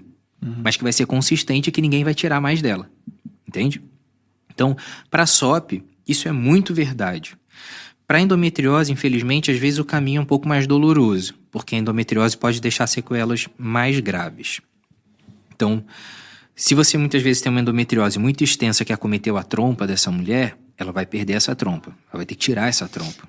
E ela vai perder. Ou, às vezes, ela vai lesar essa trompa de maneira tão grave e irreversível, e podem ser as duas trompas, que a gente praticamente tira a possibilidade dessa mulher engravidar por meios naturais, né? Uhum. Uhum. Da mesma forma, a reserva ovariana pode se perder quando a endometriose lesa o ovário. Então, é um momento que a gente está muito peculiar de cada vez mais desenvolver esse senso de, de responsabilidade das mulheres sobre a sua saúde. Ciclo menstrual não é doença. Se está com TPM é porque o ciclo está alterado por algum problema que tem que ser corrigido. Uhum. Se ela está com problema anovulatório, com acne, queda de cabelo, aumento de pelos no corpo, ela está com SOP, tem alguma coisa errada no corpo dela, não é o ciclo. Se ela está com uma dor muito grande para menstruar, ela provavelmente tem uma endometriose, ela precisa tratar essa endometriose, não é esconder o sintoma. Se a gente tem enxaqueca, a gente não toma dipirona todo dia para assumir a enxaqueca. A gente descobre a causa e trata a causa com um remédio de uso diário de resolução da causa. A gente não esconde o sintoma. Até porque isso pode gerar uma dependência, por exemplo, e outros desfechos para enxaqueca. A gente deve, deveria ter o mesmo pensamento para os problemas do ciclo menstrual. Mas a gente simplesmente elimina o sintoma e fala: ó, tá tudo certo. Quando você quiser engravidar, aí, aí você procura hum. provavelmente outra pessoa, né, para resolver isso. Entendi. Felipe, você sempre porque tudo isso que nós estamos falando, nós estamos vendo consequências de uma cultura de contracepção. Sim. E você aborda essa questão da cultura de contracepção. Eu queria que você falasse um pouco sobre isso, sobre o papel da responsabilidade do homem, inclusive, sobre essa revolução sexual que trouxe um anticoncepcional que veio para libertar a mulher, mas que, na verdade, como a gente está vendo, escraviza a mulher. Comenta conosco esse contexto mais sociocultural. É, esses talvez sejam os efeitos colaterais mais difíceis da gente reverter, né? Essas mulheres, no final das contas, elas são mais vítimas do que elas imaginam. Então, quando a gente olha para a sociedade, a gente mudar esse organismo social é muito mais complexo. Sem dúvida que a contracepção e a cultura contraceptiva, ela nasceu como um braço né, de exercício, digamos assim, de afirmação, de instalação do feminismo e da revolução sexual. E esses movimentos tiveram, eles têm uma raiz comum que é mais profunda e mais perigosa do que qualquer uma dessas atitudes de maneira isolada, que foi essa visão utilitarista e materialista sobre o ser humano. Quando morre essa noção da interioridade humana, do seu valor, né, da sua transcendência, a gente começa a olhar para o corpo como meramente um, um instrumento uhum. para se obter prazer, no caso da vida sexual. Uhum. Né, o hedonismo, né? O hedonismo. Ou a gente olha como um meio de trabalhar, um meio de produzir. E aí você se torna um, mais um operário, digamos assim, dessa, dessa estrutura social nova que se propôs né, desde então. Então, essas pessoas, no final das contas, o que elas propuseram com essa revolução sexual não foi uma revolução, muito bem, né? Foi um retorno a uma, uma civilização já que, que tinha traços assim muito antes da gente trabalhar conceitos éticos, né, que trouxeram a civilização para a sociedade. A gente não está progredindo para lugar nenhum. A gente está retrocedendo para civilizações de milhares de anos atrás, que perderam essa noção, ou nunca tiveram essa noção da interioridade humana, do, do, respeito à sua dignidade, do entendimento pleno de sexualidade como um exercício da sua capacidade, um exercício peculiar da sua capacidade de amar. Uhum. A sexualidade humana, ela não é, é pura e simplesmente uma, uma necessidade de se ter prazer e fugir do sofrimento. É claro que o amor consegue se servir do prazer para se exteriorizar, para se manifestar. E a vida conjugal, ela é um, um lugar peculiar de realização humana, porque também permite esse encontro do corpo. Né? O homem e a mulher, eles são capazes de ser profundamente felizes e realizados juntos, e a sua dinâmica sexual é a trama da vida conjugal. Uhum. E dá a essa, a essa relação de amor que se tem com o amor que a gente tem com, com os familiares, com os amigos, com os colegas de trabalho, são todos amores, mas que não têm o mesmo brilho, a mesma intensidade, o mesmo sabor do amor conjugal. E a sexualidade é essa ferramenta para isso para a realização de um amor que respeita a dignidade da vida humana. Quando, se, quando morre a pessoa e fica só o corpo, a gente começa a transformar a régua do nosso relacionamento e das nossas atitudes no interesse. E isso cria uma moral sempre situacional, ou uma ausência de moral, no final das contas. E aí, você, na verdade, está reforçando cada vez mais o egoísmo. Esse movimento de revolução sexual, ele abriu portas, inclusive, para que a gente mudasse o nosso padrão de consumo das coisas. A gente não consegue perceber a dimensão da gravidade da modificação desse nosso padrão de comportamento sexual. Não é que a sociedade tradicional, né, e a família tradicional brasileira, como uhum. o povo gosta de falar, vivesse uma vida sexual perfeita, porque a gente tinha muitos tabus, de fato, a gente não pode deixar de, de entender isso, né? Tinha muita hipocrisia, tinha, mas não era por causa desse entendimento de, da dignidade da vida sexual. Era uma outra depravação né, que vivia muitas vezes uma sexualidade depravada escondida e que era igualmente maléfica. Agora, a gente não pode usar a revolução sexual como um remédio para essa hipocrisia, para um certo puritanismo que se vivia até então. A gente tem que olhar para o equilíbrio da uhum. coisa. A gente tem que reconhecer o prazer como uma coisa muito boa.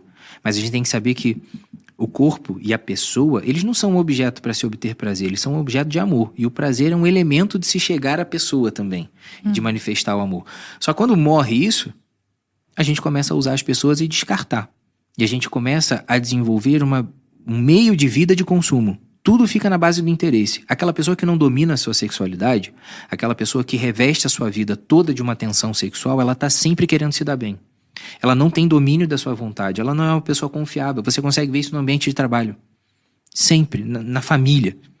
Essas pessoas, elas realmente têm dificuldade de renunciar a Elas não são qualquer coisa. descontroladas só num âmbito, né? Elas têm o apetite mais voraz para tudo. A concupiscência, ela é um elemento da sexualidade, mas ela vai meio que dominando a pessoa em todas as suas atitudes. E até vamos falar agora de uma maneira ainda mais profunda. Em algum momento da nossa vida, a gente vai chegar diante de Deus e vai se relacionar com Ele como uma pessoa.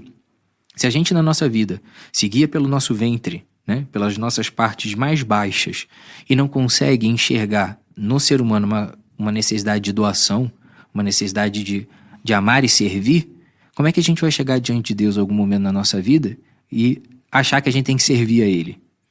Esse, esse, esse discurso de Cristo, né, de ah, bem-aventurados os puros de coração, porque eles verão a Deus, essa frase do sermão, ela é muito, ela é carregada de um valor muito profundo. Os puros de coração verão a Deus. O que significa isso? Que aquelas pessoas que têm um olhar reto sobre as coisas, elas conche- conseguirão enxergar Deus como ele é de fato. Uma pessoa para a qual eu vou direcionar todo o meu amor em plenitude pro resto da vida. E se eu não souber fazer isso, eu talvez não consiga compartilhar da presença de Deus na eternidade. Né? Então, a nossa capacidade de amar, ela está diretamente relacionada à nossa capacidade de ser feliz, porque a gente consegue ser livre. E a, a revolução sexual, ela Vendeu uma transformou ideia de liberdade. de liberdade né? transformou o ser humano num selvagem. Mais do que nunca. Você olha para esses jovens hoje em dia, você não pode contar com eles para nada. Porque essa galera só quer fugir do sofrimento e buscar prazer. Essas pessoas são instáveis. Olha essa epidemia, essa pandemia de depressão, ansiedade dessas pessoas, nada para elas tá bom. Nada para elas satisfaz mais. Essa galera tem tudo. A nossa sociedade é muito mais fácil hoje, né? Hoje tem air fryer, tem elevador, tem água quente no- no- na torneira. E essa galera acha que a vida é muito difícil. Porque essa galera não está acostumada a lidar mais com a renúncia, com a dificuldade. Os casamentos, a gente está batendo recorde de divórcio cada vez mais. E, teoricamente, nós estamos acabando com os tabus na vida sexual. Tem alguma coisa errada. A gente está vivendo uma vida sexual cada vez mais livre e os casais estão cada vez mais insatisfeitos. Até 40% das mulheres referem em estudos que têm alguma disfunção sexual. Nossa, é muito alto esse índice. E, e aproveitando justamente esse argumento e falando ainda de revolução sexual, né, dessa questão cultural de cultura contraceptiva, é, bom, anteriormente aqui a gente estava mencionando das questões químicas dos anticoncepcionais e tal, então você falou de doenças físicas, questões cardiovasculares e tal, a questão da trombose, endometriose, beleza. Então a galera às vezes de casa está pensando também, falando, então beleza, então tem essa questão dos de- de- do hormonal aí dos químicos. Mas se eu utilizar então um DIU, se eu utilizar um- uma camisinha, ou ir para um outro lado não químico, né, é artificial, Coito mas não interrompido. químico, Uma claro. maravilha né? isso. é, aí tudo bem, né? Porque eu não estou desenvolvendo, correndo o risco de jogar um veneno para dentro do meu corpo. Só na alma. Qual que é a tua. Tudo bem, mas, mas eu quero entender então qual a sua visão, enquanto médico, né, dessa questão também. Por que, que você ainda defende o método natural frente a esse outro argumento também, que eu não estou botando veneno nenhum, entendeu? Mas, pô, então se eu chego. Tá, doutor, eu cheguei no teu consultório. Entendi os problemas ali, pô, assisti o Conversa Paralela aqui contigo e tal, ficou claro pra mim. Mas ainda assim, te jogo esse outro argumento. E o que, que você me diz? A escolha do método contraceptivo que a pessoa vai usar, ou eu prefiro usar o de planejamento familiar, digamos assim, né? Porque ele soa melhor e, e ele aponta mais para aquilo que é a função do método, né? Lidar com a responsabilidade da fertilidade. Essa escolha está diretamente relacionada à nossa liberdade e à nossa responsabilidade. Então, para cada método que a pessoa escolher, ela vai ter as consequências daquilo. Eu posso dizer com a minha experiência profissional, que tranquilamente a maioria dos homens, se eles pudessem escolher, eles não usariam preservativo. Porque ninguém acha que aquilo ali é uma sensação natural você ter um negócio de borracha ali no meio da relação sexual. Antes que o Conselho de Medicina venha atrás de mim, eu digo aqui tranquilamente que, de acordo com as evidências científicas, a camisinha protege da transmissão de DSTs. Mas sabe de uma coisa? Eu não tenho medo de ter DST, sabe por quê? A minha esposa foi e será a minha única parceira na vida toda. E eu serei o único parceiro da minha esposa. Eu não preciso de nada disso na minha casa. E isso é muito libertador. Quem quiser usar preservativo porque tem medo de pegar DST, que de fato que vai e use. Agora, eu fiz uma escolha de vida de para mim mesmo e com a pessoa, né, e da, em relação à pessoa com a qual eu me uni para sempre, até que a morte nos separe, para que eu não precisasse pensar nisso. Você não tá proibindo, você tá falando de uma escolha tua. E eu sou muito feliz assim. Sim. Eu não preciso pensar se um dia eu vou ter sífilis, se um dia eu vou ter HIV. Se eu tiver, vai ser de um acidente biológico por ser médico. Mas me furando com uma agulha. Mas não por isso. Quando eu me deito com a minha esposa na minha cama, eu não tenho medo de nada. E isso para mim é impagável. Eu não consigo lidar com a possibilidade de eu entrar numa relação sexual com a minha esposa e ter que pensar na hora que eu vou ejacular, porque eu tenho que sair, porque senão eu vou engravidar. Eu, eu, eu, fico me imaginando os casais que lidam com a realidade do coito interrompido, que espécie de vida sexual essas pessoas vivem. Eu não, eu não consigo entender aonde que isso é legal. Se a gente tem métodos mais eficazes, ou tão eficazes quanto, que não tem esses inconvenientes, a gente não tem por que optar por eles. E claro, ah, eu sou uma pessoa que cada semana eu tô com um. Ou cada semana eu tô com uma e eu não sei de onde ela veio, qual é o nome, o que, que ela tem, se ela tem alguma doença. Meu filho, te resta usar preservativo mesmo. E faça por sua conta e risco. Agora, eu escolhi uma vida que me permite não fazer esse tipo de coisa. E eu sou muito feliz assim, é. sabe? E é tão engraçado porque se a pessoa estiver ouvindo isso, estou imaginando vários perfis de ouvintes agora. Uhum. Quem está ouvindo isso pela primeira vez, talvez esteja pensando assim: que merda de prisão é, é essa? Sabe? Em que você está se colocando voluntariamente. Quem já internalizou e entendeu e meditou com muita honestidade a respeito disso, está pensando assim: isso é liberdade. Exato. Liberdade é tão engraçado. Você falou que o conceito de liberdade foi deturpado. Liberdade só pode ser a liberdade de escolher o bem. Se eu tenho a liberdade de escolher algo que vai me colocar numa prisão, eu não sou livre. Sou escravo. Eu mais sou do que escravo, exato. Escravo do método anticoncepcional, escravo da minha lascívia, escravo da minha concupiscência, escravo do meu desregramento, da minha falta de, de capacidade de segurar meus próprios instintos, escravo da pornografia. Isso a gente nem entrou nisso ainda, né? Mas uhum. temos um podcast muito bom com o Miguel certeza, Soriani sobre sim. isso. Que deu o que falar, inclusive é recorde de audiência. É, é muito bom, inclusive, esse podcast. Então, assim, é claro que é escravidão. Aí você escolhe uma vida em família, com a mesma parceira, com a possibilidade de ejacular todas as vezes, sem se preocupar com DST, vivendo uma vida tranquila de amor, de entrega, de, de uma só carne, e a pessoa olha para você e fala assim: você é anacrônico, você está preso numa, numa. Ou então ele vai falar assim: não, mas veja bem, Aí depende da sua perspectiva de o que é liberdade. Aí ele já começa a relativizar começa. tudo, porque ele já está relativizando tudo desde o começo, né? Exatamente. Eu vou dizer assim com tranquilidade. Eu não posso assumir para mim nenhum comportamento sexual que eu não gostaria que nenhum homem tivesse com a minha filha.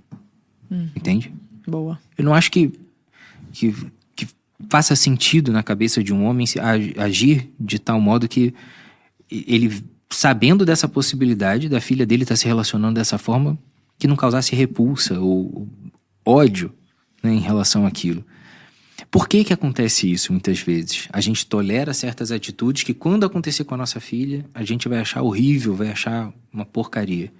Porque naquele momento a gente despertou o mínimo de consciência sobre o valor da pessoa, que a gente não tem em nós, a gente vê no filho. Uhum. Né? Então, quando a gente olha para a realidade da vida sexual das pessoas hoje, ah, para você é muito fácil falar isso que você não tem medo de nada. Você é médico, você ganha bem. Quem disse que eu ganho bem? E eu, se eu ganho bem, eu ganho bem porque eu trabalho muito, porque eu quis dar isso para minha família. E eu, se eu não tivesse um trabalho que me desse uma boa remuneração para que eu pudesse ter a tranquilidade de viver uma vida sexual plena com a minha esposa, então já teria mudado de profissão para me dar essa condição, porque o mais importante da nossa vida é a gente poder amar a nossa, nossa esposa, nossos filhos, ter família, nada mais na vida importa além disso. Né? O nosso trabalho, a nossa circunstância financeira, a nossa condição né, socioeconômica, digamos assim, se ela não serve como instrumento para a gente se realizar pessoalmente, então ela não serve para nada. Pode parecer muito fácil para mim pensar nisso agora, né? Mas eu digo que hoje se tornou muito fácil não pela minha condição financeira. Hoje se tornou muito fácil porque eu sei dar prioridade às coisas. Uhum. Então, assim, eu, pode ser que pelo lado financeiro não seja tão difícil para mim. Hoje eu tenho um terceiro filho, com o meu último filho agora com seis meses. Eu tenho uma filha de quatro anos, um de seis meses. E lá em casa a gente não pratica mais método nenhum. Então, às vezes, a gente nem se liga se a fertilidade apareceu ou não. Pode ser que eu tenha um filho agora, vai ser fácil. Ter tranquilidade financeira é a coisa mais, mais fundamental para a gente criar um filho? Qual é o dinheiro no mundo que que consegue reverter o fato de um filho acordar de hora em hora de madrugada. Ah, você vai pagar uma babá. Isso não é solução. Você não está me dando uma solução, você está me dando um problema. Está terceirizando a educação e o cuidado do seu filho. Ah, bota na creche. Está terceirizando, está se afastando do seu filho. Isso não é uma coisa boa. Me convença de que o dinheiro é a coisa mais importante para você poder ter um filho hoje em dia. O que, que o filho precisa?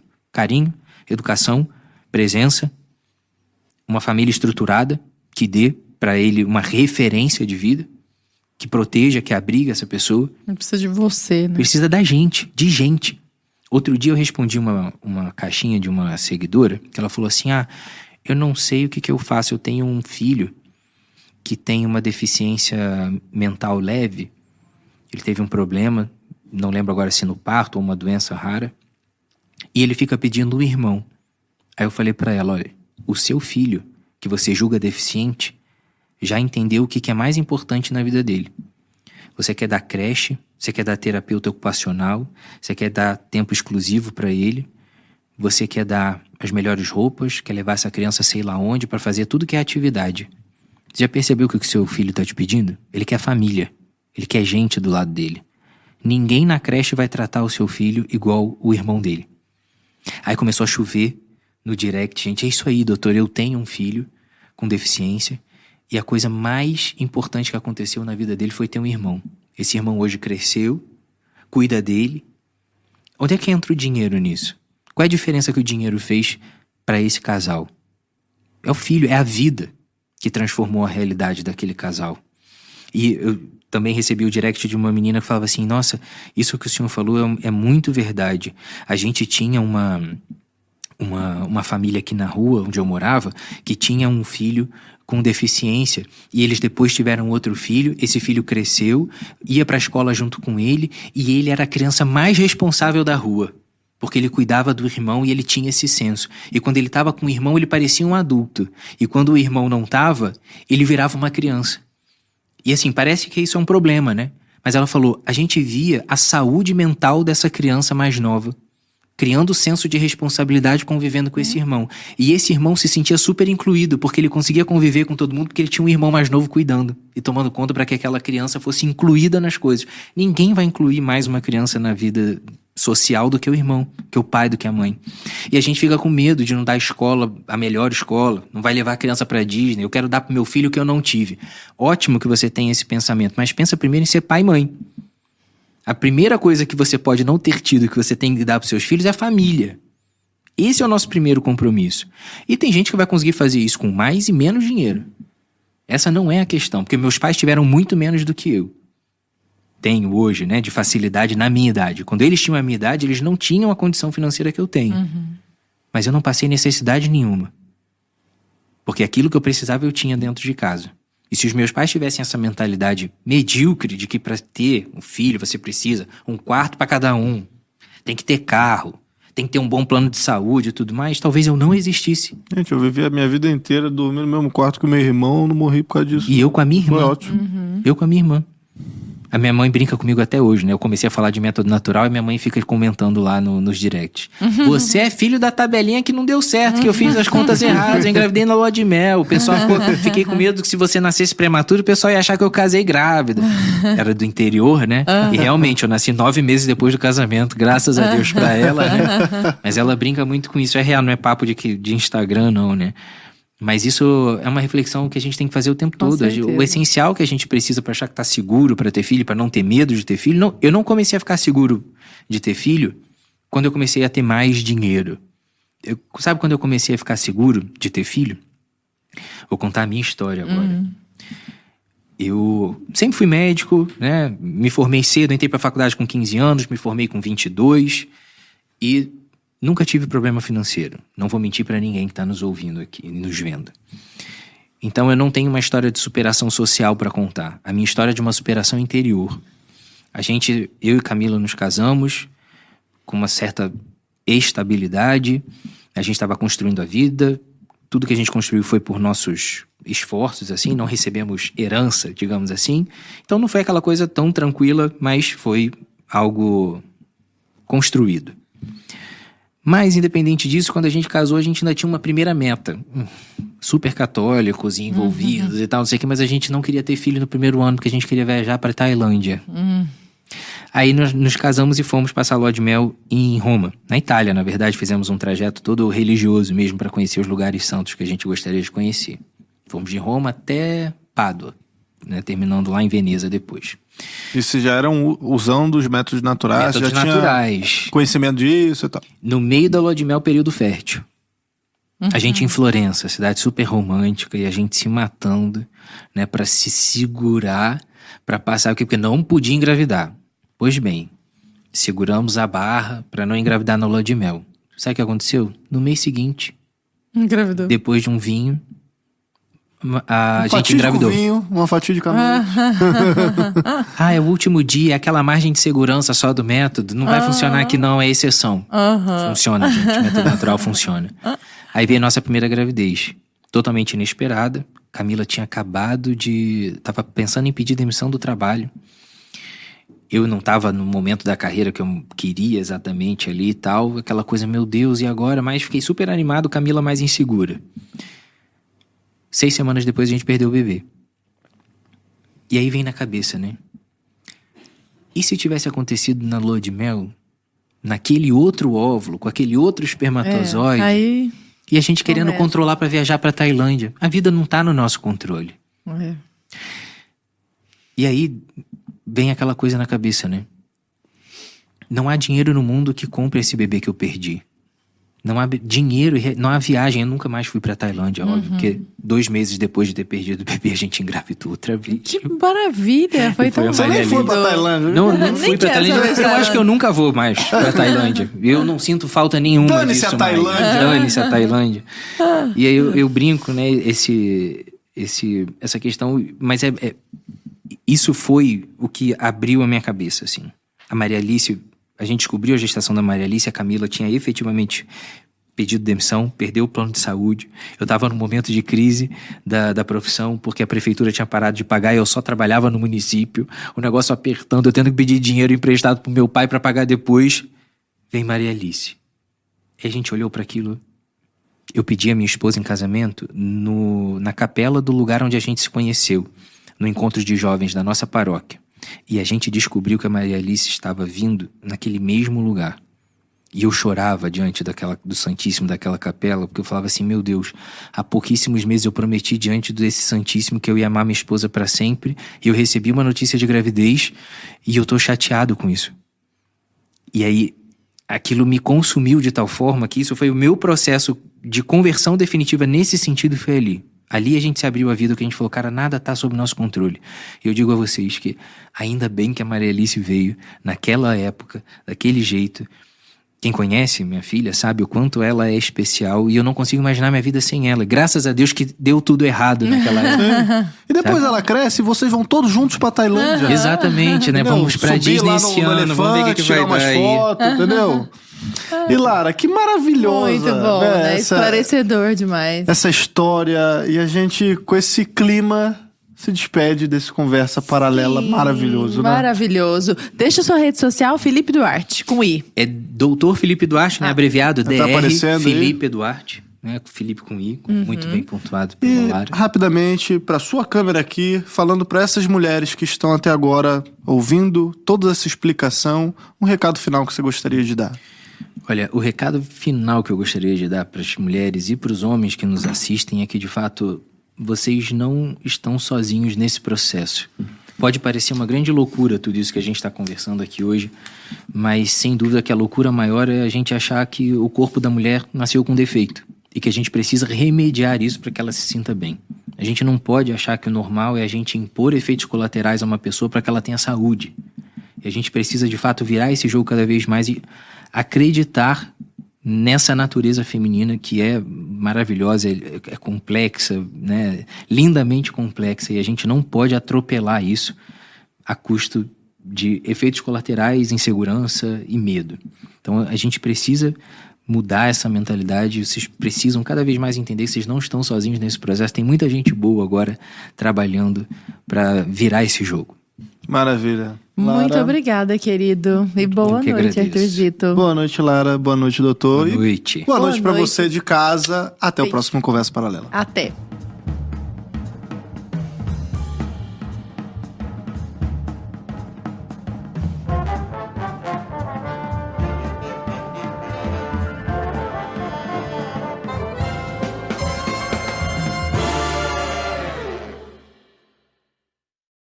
Um filme para levar esperança a todos, inclusive às mães desamparadas que ainda acreditam no aborto como solução.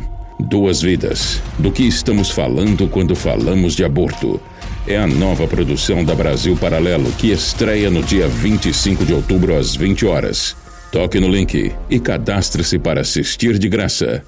Nós contamos com você.